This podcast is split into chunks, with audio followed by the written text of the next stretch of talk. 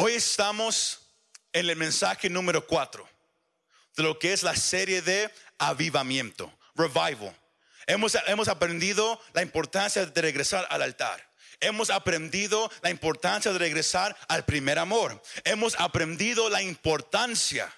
La semana pasada aprendimos la importancia de, mirar a Dios una vez más con reverencia, porque Él es santo.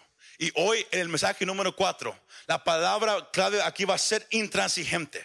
Hoy Dios tiene el mensaje para la iglesia, la iglesia intransigente. Ese es el mensaje que Dios me ha dado para usted. Pero este mensaje, aunque es el número 4 de, esa serie, es un mensaje profético. Por eso leímos Ezequiel 44. Se mira los versículos 10 al 14, hablan del pueblo que se fue. Más, versículos 15 y 16 hablan de un, de un pueblo que se quedó. Cuando todos los demás se fueron, cuando todos los demás siguieron la corriente, hubo un pueblo que se quedó. Y es lo que hoy vamos a mirar. Porque lo que hoy Dios quiere para nosotros es reconocer que el, el, avivamiento no nomás trae todo lo que yo acabo de mencionar, pero también cuando el fuego empieza a descender, cuando el fuego empieza a tocar el corazón de una iglesia, el corazón de hombres y mujeres, jóvenes y niños, ¿sabe qué pasa una vez más? No nomás hay un regreso al altar, no nomás hay ese amor ferviente hacia Dios, no nomás regresa ese reverente asombro hacia nuestro Padre, pero también regresa la la pasión por la palabra de Dios y por la iglesia de Dios. Ahora se puso bien callado. Hoy vengo a hablarle a aquellos que han perdido su pasión por la Biblia y su pasión por la iglesia de Dios. Porque el avivamiento restaura eso. Si usted ha, faltado a la iglesia más que nunca, y usted ahora nomás viene de vez en cuando, usted que está aquí presente y usted que me mira ahí sentado en su sofá, nomás tomando su café, cada persona que, que ha empezado a dejar de reunirse, el avivamiento restaura esa pasión una vez más. Aquellos que han dejado de, meterse en la palabra, el avivamiento restaura esa pasión una vez más. Y es lo que Dios quiere hacer en medio de su pueblo. Y por eso estamos en, esa serie de avivamiento. Espero que usted esté aprendiendo algo cada semana. Pero Dios está despertando y Él está levantando a su iglesia. Y eso a mí como pastor me produce gozo porque significa que Dios todavía no ha terminado con nosotros. Él no ha terminado con su iglesia. Cuando pueden darle un fuerte amén a nuestro Dios? ¿Cuántos pueden decir un fuerte amén? Porque recuerda, la palabra amén significa estoy de acuerdo. Amén, aleluya, significa estoy de acuerdo. Yo estoy de acuerdo que Dios quiere despertar a su iglesia. Y eso produce ese gozo. Pero esa pasión que Dios está levantando por la palabra y por la iglesia es una pasión para hablar y, y defender la palabra de Dios. Igualmente para ir y participar en la iglesia de Dios. Bien callado, para ir y participar en la iglesia de Dios. Pero para ser un cristiano, una iglesia apasionada por Dios, hay algo que hoy vamos a mirar. Usando el ejemplo del grupo de los hijos de Sadoc y de, un, de profeta del Antiguo Testamento, vamos a mirar la importancia de que no puede haber compromiso en el cristiano. No puede haber compromiso en la iglesia. There could, be no compromise para los que hablan en inglés. No puede haber compromiso en el cristiano, especialmente cuando se trata de la palabra de Dios o de su iglesia. No puede haber compromiso en esas áreas. Tenemos que ser, y esta es la palabra clave para esta mañana, para este mensaje, tenemos que ser intransigentes. Diga conmigo, intransigente. Es difícil para decir, y, yo tartamudeo mucho, sino yo la tuve que practicar. Es intransigente. Dígalo más fuerte, intransigente. Tenemos que ser intransigentes cuando viene a la palabra y a la iglesia. Ahora, para, para poder definir esa palabra intransigente, tenemos que mirar la palabra compromiso, compromise. Y la palabra compromiso significa eso, hacer concesiones o adaptaciones para alguien que no está de acuerdo con un cierto conjunto de normas o reglas. Cuando hay un compromiso, when there's a compromise, es que hay, sea dos personas o dos grupos, que han, llegado a un acuerdo, a cada quien va a hacer una concesión. ¿Por cuál razón? Porque uno de los dos no está de acuerdo con algo que está pasando.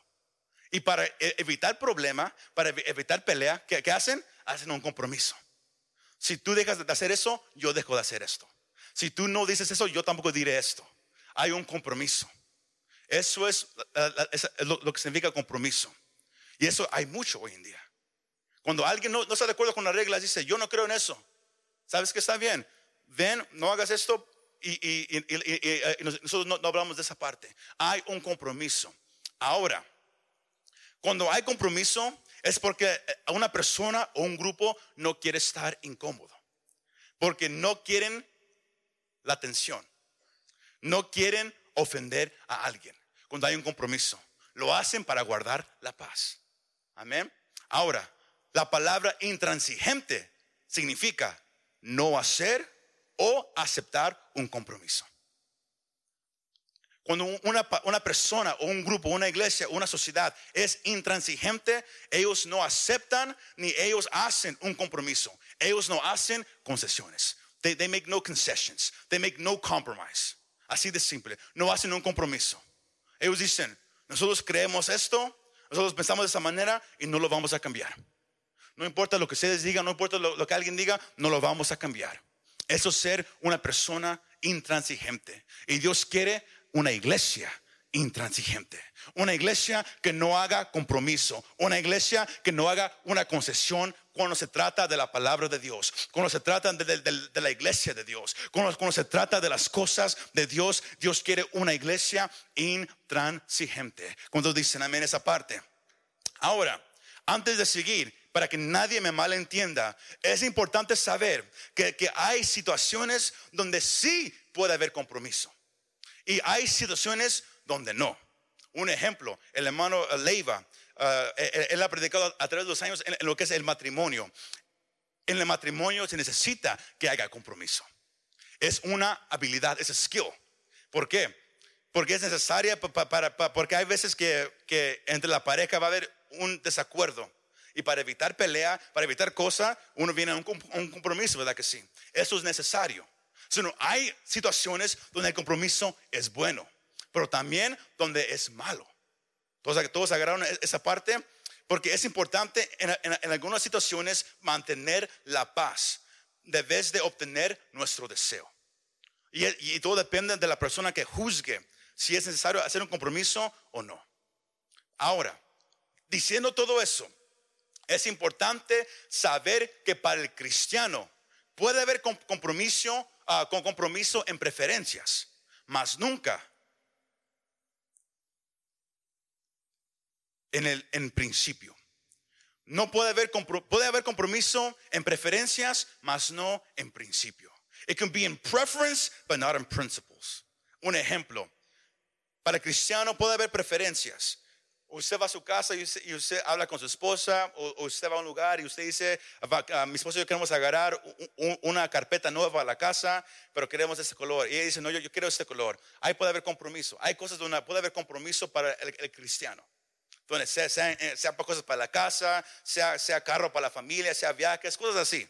Puede haber, porque es una preferencia. También ah, cuando, cuando viene a la iglesia, puede haber una preferencia. Más, cuando se trata de principio, es ahí donde no puede haber un, comp- un compromiso. Y que es un principio de acuerdo a la Biblia, son las esenciales de la fe. El jueves aprendíamos, si alguien ah, no, no estuvo aquí el jueves, aprendíamos sobre la importancia de la resurrección de Cristo.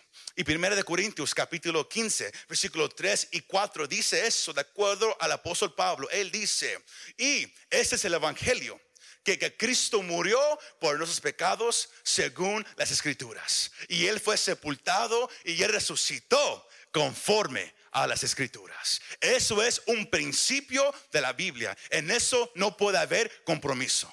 No puede haber es que vos... A ver si no, Él resucitó. La Biblia lo dice, ay, usted y yo no podemos hacer una concesión para nada. Eso no es un, color de, de- carpeta, no es un estilo de vestirse, no. Eso es algo esencial de la palabra de Dios y en eso no puede haber una concesión. Entonces, entonces están conmigo todavía. Otra, otro principio es el predicar la palabra de Dios. Segunda de, Timoteo 4.2 nos, nos deja saber que, que Pablo, él le dice a Timoteo, predica la palabra en tiempo y fuera de tiempo. Él lo dice cuando quieras. o si alguien te permite. No, tú predica la palabra en tiempo y fuera de tiempo. Ahí miramos que ahí no puede haber una concesión. Entonces, me, me, está siguiendo esta mañana. Ahora, aquí hay otra. Tampoco en la autoridad y señorío de Jesús.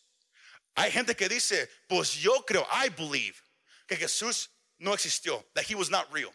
Yo, yo creo que él nomás fue un buen maestro. Yo creo eso y aquello. Es una opinión de una persona. Más, de acuerdo a este libro, according to this book, este libro que los arqueólogos lo han estudiado, los, los científicos lo han estudiado, los ateos, atheists, agnostics lo han estudiado. Ellos han leído esa palabra y ¿sabe qué sucede? Ninguno puede decir que, que la Biblia es falsa. Ellos pueden decir, en mi opinión, yo no, yo no, yo no lo quiero creer, pero no pueden negar la evidencia de este libro.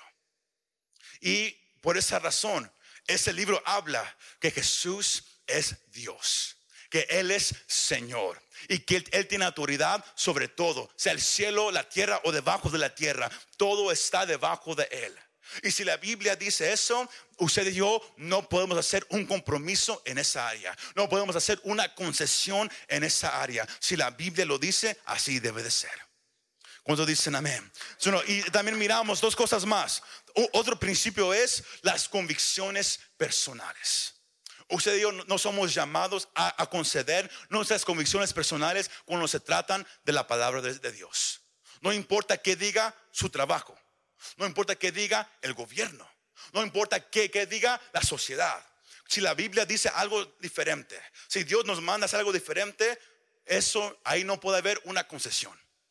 Ahí no puede haber un compromiso. Es Dios sobre todo.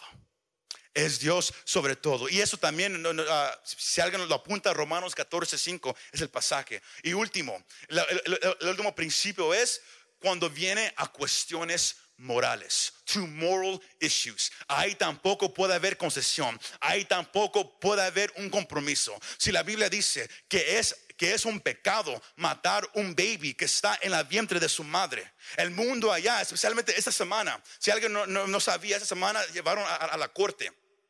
Y hay una gran posibilidad de que usted y yo podamos ser la generación que va a, a quitar la ley del aborto. Podemos ser esa generación. Pero aún así hay un grupo que dice, no, ese es el cuerpo de la mujer.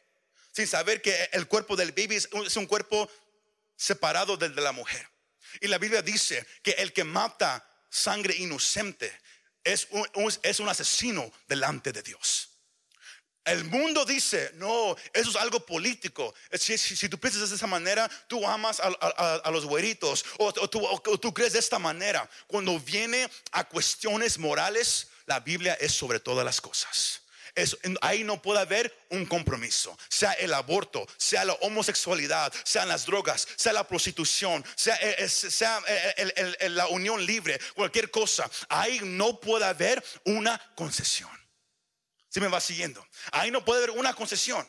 Pero hay, iglesias hoy en día que están haciendo concesiones. Hay iglesias hoy en día que están haciendo un compromiso entre ella y el mundo.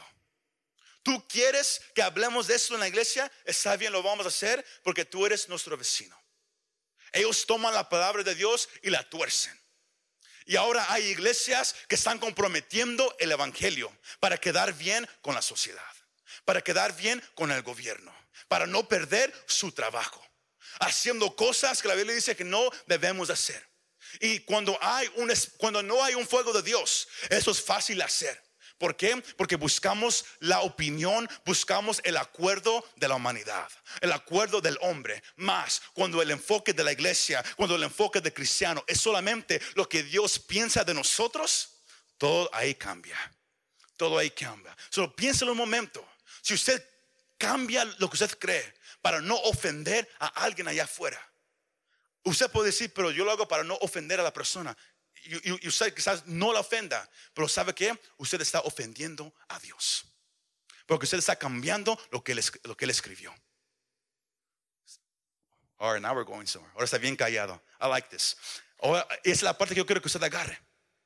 Tenemos que ser una iglesia intransigente. The church that will not compromise. Una iglesia que no va a conceder nada. No va a conceder nada cuando viene a la palabra de Dios y cuando viene a la iglesia de Dios. Ahora, escucha esa parte, porque cuando, cuando, cuando venimos a temas o cosas en las cuales Dios ha hablado ahí, no puede haber compromiso. Si Dios ha hablado de eso en la Biblia, ahí no puede haber compromiso. Así de simple, you cannot compromise on it. No, pues es que yo pienso de esa manera, es tu opinión, pero no es lo que la Biblia dice. Es así de simple. Ahora, pero ¿por qué, pero ¿por qué tenemos que pensar de esa manera? Porque el Dios que escribió la Biblia, el Dios que a usted y a mí nos, nos rescató, una vez más se lo voy a decir, nadie escoge a Dios. No one chooses God. No one says, I'm going to choose God, I'm going to follow God. Yo, yo voy a seguir a Dios. No, Dios a usted lo escogió. God chose you. Esa parte increíble, la parte que, que muchos les tarda años para entender que Dios nos escogió a nosotros. Una vez alguien vino a la iglesia, alguien lo invitó, alguien llegó, aunque quizás no quería venir, aunque quizás dice, pues hoy, hoy nos vamos temprano, o sea, cualquier cosa. Pero saben una cosa, si Dios te trae a la iglesia para que escuches, es porque Él tiene un plan contigo. Hay hombres que, que, que, que ellos buscan toda su vida para el significado de la vida. They look all their life for the meaning of life. Y lo buscan en la naturaleza, o nature. Hoy en día se ha levantado una religión que ama la, naturaleza. Aquellos que hablan tanto del cambio de, uh, clima, de, climate change. Eso, ahora se ha hecho una religión. No me cree, nomás mire las leyes que, que vienen. Se ha hecho una religión. La gente lo está adorando a este mundo. Pablo dice en Romanos capítulo 1 que el hombre empezó a amar la creación de vez de amar al creador. Y, y es así como lo miramos, es así como va a seguir sucediendo. Pero sabe una cosa, el Dios que nos llamó el Dios que usted lo escogió, que usted lo ha sostenido, es un Dios que es santo. Lo aprendimos la semana pasada. Él es santo. No podemos jugar con la santidad de Dios. Él es perfecto. Y la iglesia, el cristiano, debe de darle a Dios esa reverencia que Él merece. Sea Proverbios, sea el Nuevo Testamento, se, escribe varias veces que el, que el comienzo de la sabiduría es el temor a Jehová. Es cuando usted de verdad empieza a tomar a Dios seriamente. You begin to take God seriously. Él ya no es nomás alguien sentado. Usted ya no, ya no se refiere a to the old man in the sky or the man upstairs o el hombre que está en el cielo. No, usted se refiere como el Dios santísimo, the holy God, el Dios verdadero, the real God. Y sabe, una cosa, Deuteronomio capítulo 5, versículo 32 dice, asegúrense pues de hacer lo que el Señor su Dios les ha ordenado. No se aparten ni a la derecha ni a la izquierda. Dios es santo. Pero saben una cosa, el camino de Dios es perfecto y trae vida. Salmo 119, versículo 3 dice, ellos no cometen ninguna maldad porque van por los caminos del Señor. Si usted quiere vivir una vida recta, camine en la palabra de Dios. Pero para hacer eso, no puede haber un compromiso. You can't compromise. You can't make a deal with people and you can't make a deal with God. No puede haber un trato entre usted y el hombre o usted y Dios. No, usted tiene que seguir lo que Dios ha dicho como Él lo ha puesto. Tenemos que ser una iglesia intransigente. Ahora, la condición de hoy en día es algo triste, porque podemos mirar la, condición de la iglesia cuando se viene a Dios, cuando se viene a su palabra y cuando se viene a la iglesia. Uh, usted, este, esta es, estadística hace unas semanas atrás, pero se hizo un, una, una, un survey, se dice en inglés, una encuesta y, uh, tomaron información de, iglesias en este país. Y la, la pregunta era, ¿Cuántos cristianos leen la Biblia todos los días, diariamente? ¿Y sabe qué? ¿Sabe cuál fue la respuesta? Un por ciento. Un por ciento de, los que van a la iglesia en, Estados Unidos lee la Biblia diariamente. Sino, imagínense, de todos aquí, nomás uno, uno de cada cien lee, la Biblia diariamente. Diariamente. Y, eh, pero eh, eh, escucha esto. La gente que no va a la iglesia leen la Biblia con más frecuencia. 26% trata de leer la Biblia todos los días. Más, más de tres o cuatro veces por semana. Los que no van a la iglesia. Más los que van a la iglesia, no más un por ciento lee la palabra diariamente. Y nos preguntamos por qué la Biblia no sabe lo que la, lo, que la iglesia no sabe lo que la Biblia dice. Nos preguntamos por qué la gente no va a la iglesia como antes iba. ¿Por qué? Porque se ha perdido esa pasión por la palabra y se ha perdido esa pasión por la iglesia de Dios. Y es lo que Dios hoy quiere levantar una vez más. Porque muchos que antes asistían a la iglesia con frecuencia, con pasión, han dejado de asistir regularmente. Ahora ellos escogen un servicio a la semana, sea la oración, eh, usemos el, ejemplo de, aquí más fácil. Algunos nomás van el día de oración. ¿Por qué? Porque nomás es una hora y a la casa todos. Unos nomás escogen los domingos. Porque dicen, es que eh, eh, ahí no, no, no, trabajo. Unos nomás los jueves. Sino hay gente que, que hace un compromiso, que hace una concesión. Dicen, yo voy a ir el martes, pero no voy a ir el jueves. A lo mejor voy el domingo. Hacen una concesión. They make a compromise. Si vamos hoy, no vamos aquel día. Eso ahora existe abundantemente en la iglesia de Dios, en este país. Aquí también en toda iglesia eso sucede. Gente que nomás escoge en cuál día quiere ir. Ah, se ha perdido el fervor y el conocimiento de lo que la Biblia dice, porque Hebreos 10, 24 y 25 nos advierte que no paren de juntarse juntos, no pares de ir a la iglesia con los demás hermanos. ¿Por qué? Especialmente cuando mires que se acerque más el, regreso del Señor. Es cuando debes de ir a la iglesia aún más. ¿Por qué? Porque una, una persona solo, igual como, como hemos predicado este año, cuando hay... Uh, cristianos lobos, lone wolves. Eso es, una frase que, habla de, un cristiano que, nomás, e, él o ella nomás quieren buscar a Dios a solas. Dicen, yo no necesito ayuda de la iglesia. Yo no necesito que alguien me predique. Yo puedo dar la Biblia yo solo. Yo lo entiendo bien. Esos son lobos cristianos, lone wolves, lobos solos se llaman. Hay muchos de ellos hoy en día en las iglesias. Dicen, yo, yo no tengo que ir a la iglesia, es aburrido cuando hay estudios, es aburrido cuando hay mensaje, uh, cantan cantos muy largos, me estoy sentando, me estoy durmiendo. Así es mucha gente. Yo, no hablo de aquí, yo hablo en generalmente, no creo que alguien se ofenda, pero yo, yo estoy diciendo porque es lo que Dios quiere cambiar en su pueblo. Es la condición que hay ahorita en la iglesia en este país. Y, y usted pertenecemos a la iglesia de este país. Igual como dije hace unas semanas, no importa si usted es mexicano, si usted vino desde cualquier país, usted vive ahorita en los Estados Unidos, usted es parte de la iglesia en los Estados Unidos. Sino esas estadísticas deberían de ofenderlo a usted. Debería de defender a la iglesia. Que nomás un por ciento lee la Biblia todos los días. Que nomás, que nomás hay un cierto número de gente que va a la iglesia regularmente. Hay más gente que va a la iglesia en Easter, en la Navidad, en Acción de Gracias, de que van todo el año. ¿Por qué? Porque muchos han perdido esa pasión por Dios. Porque eso no se trata de, que si eres fiel a un, edificio, se trata de cómo miras a Dios, cómo miras lo que Él escribió. Él dice, júntate con los demás hermanos. Gálatas capítulo 6, versículos 1 al 5 nos deja saber que no paren de juntarse, ayúdense el uno al otro. Cuando alguien es débil, tómelo sobre su brazo y ayúdenlo hasta que se fortalezca una vez más. Pero ¿cómo nos vamos a ayudar usted y yo como iglesia a fortalecernos si cuando usted y yo venimos a la iglesia, nomás venimos cuando queremos? Escogemos, we cherry pick what day we want to come. Escogemos cuál día queremos venir. Decimos, hoy voy, pero no voy por meses. O yo nomás voy los martes, los estudios me aburren. O yo nomás hago eso o aquello. ¿Cómo va a haber un fervor para Dios? ¿Cómo se va a alcanzar la gente allá afuera si hay una iglesia acá adentro que hace un compromiso, que hace concesiones?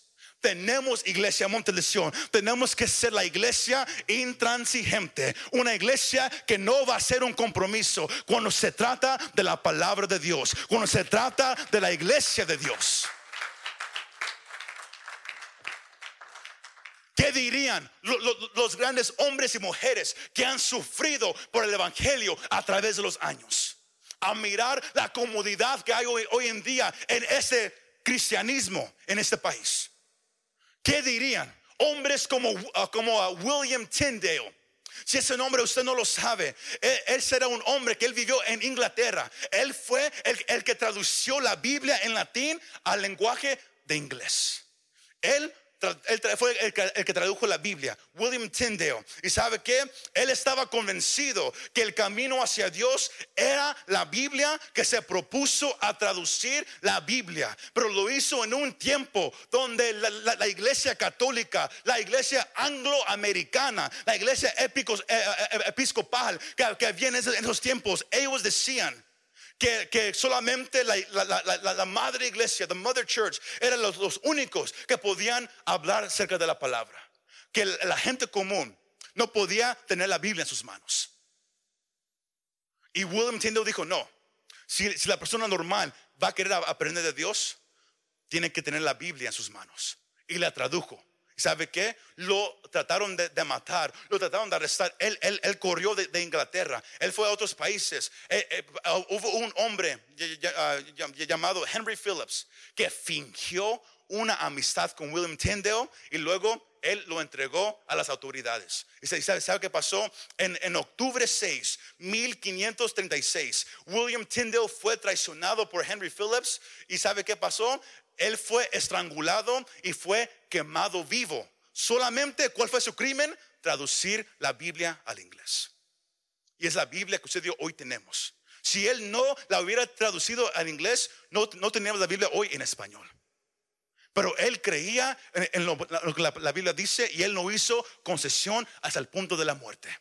¿Qué pensarían hombres como esos hoy en día a mirar la condición de la iglesia? Hombres como Samuel Chadwick, que eran reconocidos por orar seis, siete horas por día. Ellos oraban para buscar el, rostro de Dios y cada vez que ellos hablaban, predicaban, la gloria descendía en un lugar. ¿Qué dirían ellos hoy de la fe tuya? What would they say about your faith? ¿Cómo dirían de tu fe?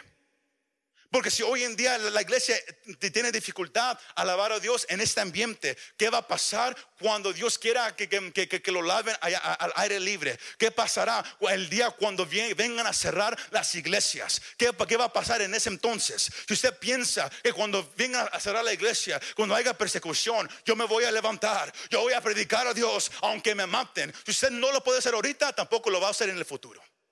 Todo, que, todo depende de lo que usted haga hoy en día. Porque todos dicen, cuando todo va mal, yo yo me voy a levantar. I'm gonna get up. Yo, yo voy a dar mi vida por el evangelio. Pero miramos en los últimos años lo que ha pasado. Alguien asusta con algo que, que, está en el mundo y todos corren. ¿Qué va a pasar? Dios necesita una iglesia intransigente. ¿Cuántos dicen amén? ¿Cuántos dicen amén? Ahora, segunda de Crónicas, capítulo 18, léalo en su casa. Eh, eh, todo ese capítulo habla de un hombre que no hizo una concesión. He did not compromise. Él no hizo una concesión y era el, profeta llamado Macaías. Micaías. Era un profeta que, que, estaba en, en, la tierra de Israel. Ahora, si usted lee ese pasaje, eh, hay dos personajes bien conocidos. Es, son los reyes Josafat y el, y, el, rey Acab. El, rey Acab, él, él, quería ir a pelear contra Ramoth de Galad. Y él, quería que rey Josafat se uniera con él para ir a pelear. Y ellos estaban juntados porque el, hijo de rey, la hija de rey Acab se casó con el, hijo del rey Josafat. Y luego Josafat le dice, ¿sabes qué? Somos familia, ¿sabes qué? Yo me uno contigo. Más, el rey Josafat, aunque hizo unas acciones un poco tontas, si usted lee la historia de, él, él dijo, él hizo algo bueno. Él, le dijo al rey Acab, yo quiero que, traigas un profeta para que, para que nos diga si, si tenemos que ir a pelear. Y si vamos a pelear, si Dios nos va a dar la victoria. Si no, usted lo puede ahí, ahí en el pasaje. El rey Acab, él trae a 400 profetas. Versículos 4 al 5 en el capítulo 18. Él trae a 400 profetas. ¿Y sabe, sabe qué dicen esos profetas? Oh rey, Dios está contigo. Estamos hablando del rey Acab él estaba casado con, con Jezebel, con Jezabel, la mujer más mala que ha, que ha existido en toda la historia del mundo. Esposos de ah, gloria a Dios que no es su esposa, fue Jezabel. E, ella fue la esposa más mala del mundo, pero aún así, aún así con todo eso, él, ellos dijeron, oh rey, Dios está contigo, God is with you. Si vas a ir, Él te va a dar la victoria. Y estaban cantando y estaban animando al rey Acab. Y luego Josafat, él reconoció algo. como que lo que ellos están diciendo no va muy bien. Y él, hace la pregunta al, rey, ¿no hay un profeta de Dios de verdad? ¿Is there not a real God? Aunque Josafat estaba un, poco descarriado en, en, ese momento, él reconocía lo que era de Dios y lo que no era de Dios. Él reconocía a alguien falso que nomás habla palabras de ánimo, words of encouragement, como hay predicadores hoy en día que lo hacen. Puras palabras de ánimo. Tú puedes. It's all about you. Todo se trata de ti. Pues sabe qué? Josafat dijo, no, yo quiero un profeta real de Dios. Y luego acá dices, hay uno, se llama Micaías, se llama Micaía, pero cada vez que este profeta viene y me habla, siempre habla una palabra mal hacia mí, una palabra dura hacia mí. ¿Cuántos Acabs hay aquí en Monte de Sion? Y cuando se predica dice, siempre está hablando de mí el pastor. He's always talking about me. Siempre, cada vez que vengo es como si me está pegando a mí. No, esa palabra de Dios. Porque acá andaba mal, sino cuando Dios le da la palabra a Micaías, acá le dolía. Porque era Dios hablando, te va a doler. Pues ¿sabe qué? Y dice, es, Micaías. Y luego dicen, llámenlo. Y va un mensajero del rey a agarrar a, Micaías. Y, pero cuando lo, lo va a agarrar, junto al rey están los profetas todavía cantando. Oh rey, Dios está contigo, Él te va a dar la victoria. Hay, un, profeta ah, que, se llama Sedequías. Y él, hizo unos cuernos de oro, los pegó y dijo, oh rey, igual como está fuerte este cuerno de oro, así está fuerte la mano de Dios contigo. Y, y lo estaban levantando, él se sentía así, oh Dios está conmigo, así. Pero si, usted lee ese capítulo, dice que el mensajero fue a agarrar al profeta de Dios. Y cuando lo fue a agarrar, él le dijo esa palabra. Él le dice, todos los profetas del rey le están diciendo palabras, escuche cómo lo dice, palabras de ánimo, words of encouragement. Yo quiero que tú lo digas también lo mismo. Anima al rey para que vaya a pelear. Así le dice. Yo quiero que le digas al rey que vaya a pelear. Háblele solamente palabras de, de ánimo. Pero Micaías dice algo. Y es el capítulo 18, versículo 13 dice, dijo Micaías, vive Jehová as my God lives. Mientras mi, mi Dios viva, lo que, lo que mi Dios me dijere, eso hablaré. Y vino al rey. Miquías o, Micaías, él tuvo que hacer una decisión. Me están diciendo que vaya delante del rey y hable algo que Dios no me dijo que hablara. Solamente para animar al rey. Solamente para no ir en contra de la corriente. Sígame. Para no ir en contra de lo que todos están haciendo. Pero ¿sabe qué? Cuando uno tiene una palabra de Dios, cuando uno ha estado en la presencia de Dios, uno no lo puede fingir. Uno no lo puede esconder. Uno no lo puede negar. Él dijo, lo que Dios me ha dado, yo lo voy a hablar. ¿Por qué? Porque yo le temo más a Dios que al rey. Si me matan, me matan. Pero yo sé que yo hice la voluntad de Dios. Yo no voy a hacer una concesión solamente para animar al rey. Yo no voy a hacer un compromiso contigo solamente para que no me maten o no, o no me echen a la cárcel. No, lo que Dios me ha dicho que yo haga, yo lo voy a hacer. Y, Micaías va delante del rey. Pero ¿sabe qué hace Micaías? aunque, aunque él era un profeta de Dios, él era también un poco chistoso. Cuando, cuando se para, el rey Acab le dice, otra vez tú, mi amigo. Once you're my friends here again. ¿Qué palabra te ha dado Dios para mí? Y luego Micaías dice, oh gran rey, Dios me dijo que te dijera, vete a pelear porque Él te va a dar la victoria. Él está contigo.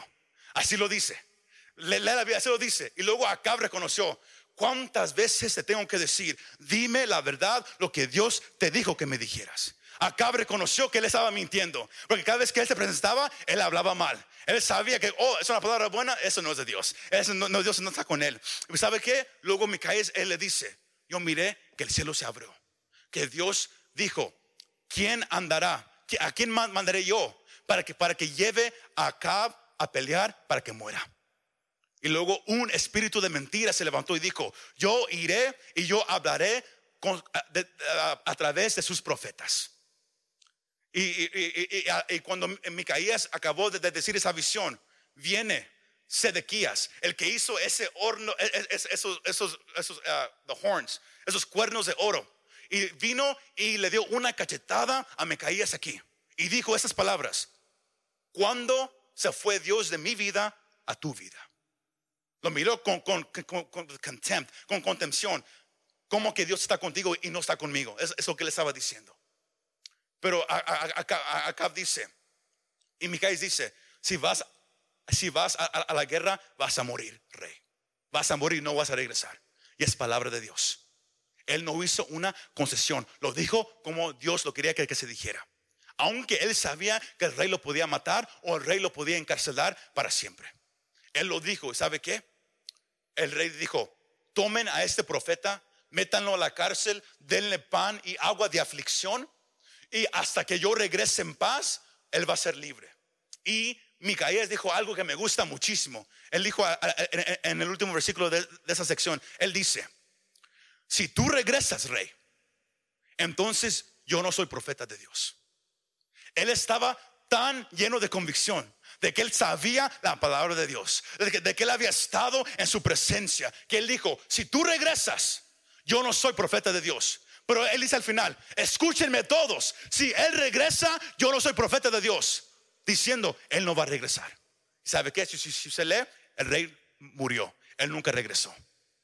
Pero ¿por qué uso e-, este ejemplo? Para que sepan una cosa, que igual como Dios levantó a, Micaías, él, ha levantado a muchos como Él a través de los años. Hombres, mujeres, jóvenes, niños, que no tienen miedo de declarar lo que la Biblia dice. No importa la consecuencia. No importa si pierden el trabajo. No importa si el gobierno viene detrás de ellos. No importa lo, lo que venga. Ellos no corren porque saben quién es Dios. Y sabe que iglesia, Dios quiere levantar gente como Micaías aquí en Monte de Sion. Y por eso estamos predicando este mensaje, que no puede haber una concesión en nosotros cuando se trata del Evangelio. No puede haber un compromiso en nosotros. Si Dios lo dijo, se tiene que hacer. Si Dios quiere moverse, tenemos que dejar que se mueva. Si Dios quiere salvar, Él lo va a hacer. Pero usted y yo tenemos que creer su palabra. El pasaje que leímos aquí en Ezequiel, para cerrar, ¿sabes? Los hijos de Sadoc eran sacerdotes, eran levitas que Dios había levantado. Él los levantó. ¿Para qué? Para que ellos le ministraran a Él. En, el, primer de Samuel, capítulo 2, versículo 30, hay una profecía que un hombre de Dios le da al sacerdote Elí, diciendo, por todo esto, el Señor Dios de Israel te dice, yo prometí que tu familia y los descendientes de tu padre estarían siempre a mi servicio. Pero hoy te digo que esto se acabó, porque yo honro a los que me honran y humillo a los que me desprecian. Dios no juega con, con la concesión, Él no juega con el compromiso. Así de simple. El versículo 35 ahí en 1 Samuel 2 dice, pero levantaré un sacerdote que me sea fiel y que haga lo que a mí me agrada. Y yo haré que no le falten descendientes y estará delante de mí ungido todos los días de su vida. Los hijos de Sadoc eran a los cuales Dios se refería en esa profecía. Sadoc era, era el sacerdote que estaba con David. Él le fue fiel a David en todo tiempo. Él le fue fiel a David cuando todos se fueron de él. Ellos permanecieron fiel. Ellos fueron los, que cargaron el arca de Dios hacia Jerusalén. Ellos fueron los que iban delante de él eh, cantando alabanza y adoración. Eran los hijos de Sadoc. Cuando toda la nación de Israel se fue a, seguir los ídolos. Cuando los sacerdotes del templo siguieron los ídolos. Cuando los, los levitas siguieron los ídolos. Solamente quedó un grupo, los hijos de Sadoc, que permanecieron fiel a Dios. Cuando todos siguieron la corriente, cuando todos siguieron el gobierno, cuando todos siguieron lo que estaba pasando, hubo un grupo que dijo, nosotros le vamos a permanecer fiel a Dios. Fiel a Dios. Y por esa razón, cuando el pueblo regresó a Dios, la gente, los sacerdotes, los levitas, que se apartaron y siguieron los ídolos, Dios permitió que ellos regresaran al templo, mas ellos ya nunca iban a poder levantar adoración a Dios. Ellos iban a administrarle solamente a la gente. El único grupo que Dios escogió personalmente para que le ministraran a Él con canto, con palabra, con ofrenda, con holocausto, eran los hijos de Sadoc. Eran los únicos. El trabajo de ellos era ministrarle a Dios, no a la gente, a Dios. Eran los únicos que permanecieron fiel en todo tiempo. Ellos no hicieron una concesión, ellos no hicieron un compromiso. Ellos dijeron, nosotros vamos a seguir a Dios, pase lo que pase, venga lo que venga, suceda lo que suceda. Solamente vamos a seguir a Dios. Yo no sé usted ah, cómo, se encuentra esta mañana, pero lo que podemos aprender es esto. Lo que hace el compromiso tan peligroso es la manera sutil en cómo se acerca. The subtle way that it comes. El compromiso nunca va a venir, hey, aquí estoy. No, se va, a meter de una manera sutil. A subtle way. Si usted no tiene los ojos abiertos, ni, va a mirar cómo se entró a su vida. Porque muchos aquí nunca van a echar a Jesús a un lado para seguir un ídolo, ¿verdad que no? El compromiso no dice que hagas eso. El compromiso dice, tú puedes servir a Dios y también servir al ídolo. Ese es el compromiso que, que, se hace. Así es como obra el compromiso. No es, no es, que échate a Jesús para afuera y nomás siga al ídolo. No, el compromiso dice, Tú puedes seguir a Jesús y a la misma vez vivir de esta manera. Eso se llama compromiso. Y eso si uno no, no lo cuida, se mete a la vida personal. Se mete a la iglesia. Tú puedes ir a la iglesia cuando quieras. Acabo, Dios está en todo lugar. Compromiso. Tú puedes, nomás lee la Biblia cuando tengas tiempo. Estás cansado, Dios no entiende. Está, está bien, Él no está enojado contigo. Compromiso. Compromiso. Es sutil, es solo cómo se mete. Mas Dios busca Micaías en la iglesia una vez más. Él busca los hijos de Sadoc en la iglesia una vez más. Y es por eso que se necesita un avivamiento. Porque vienen tiempos difíciles. Donde va a ser más fácil hacer una concesión cuando viene a tu fe que pararte firme en lo que Dios ha dicho. Y Dios, Él no quiere que eso le pase a usted. Él no quiere que, eso le, pase a tú que estás mirando ahí en la casa.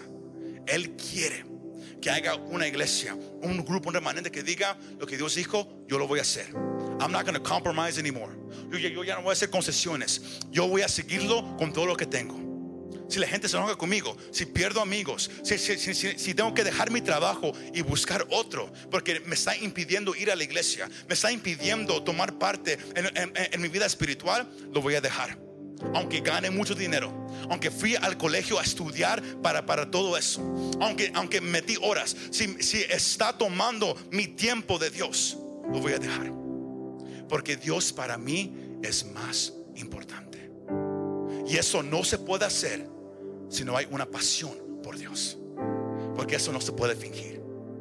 Eso no se puede, uno no, puede actuar de esa manera. Uno tiene que ser llevado para vivir esa clase de vida. Y es por eso que Dios quiere avivar. Porque de, nada sirve tener creencias sobre la Biblia si no la estamos viviendo.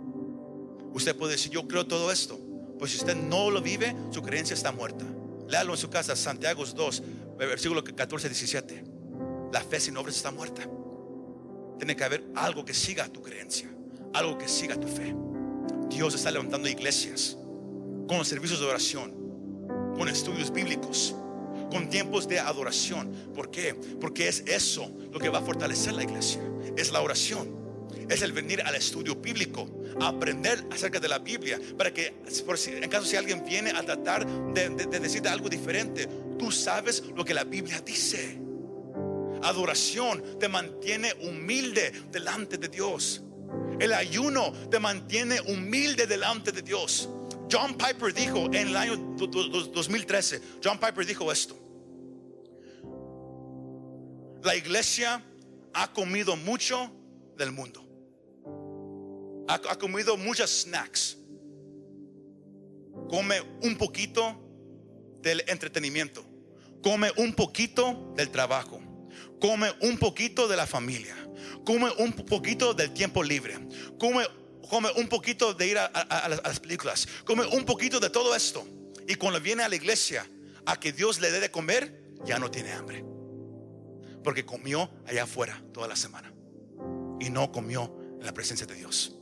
Si usted viene a la iglesia y usted no quiere adorar porque no hay hambre, usted está comiendo mucho allá afuera. Si usted viene a la iglesia y usted no quiere orar, es porque usted ha comido mucho allá afuera. Si usted viene a la iglesia y usted no, no- no- se quiere quedar a, escuchar el mensaje o a ministrar, usted ha comido mucho allá afuera. El ayuno te ayuda a dejar de comer allá afuera y te mete a la presencia de Dios una vez más. That was good right there. So- that was good.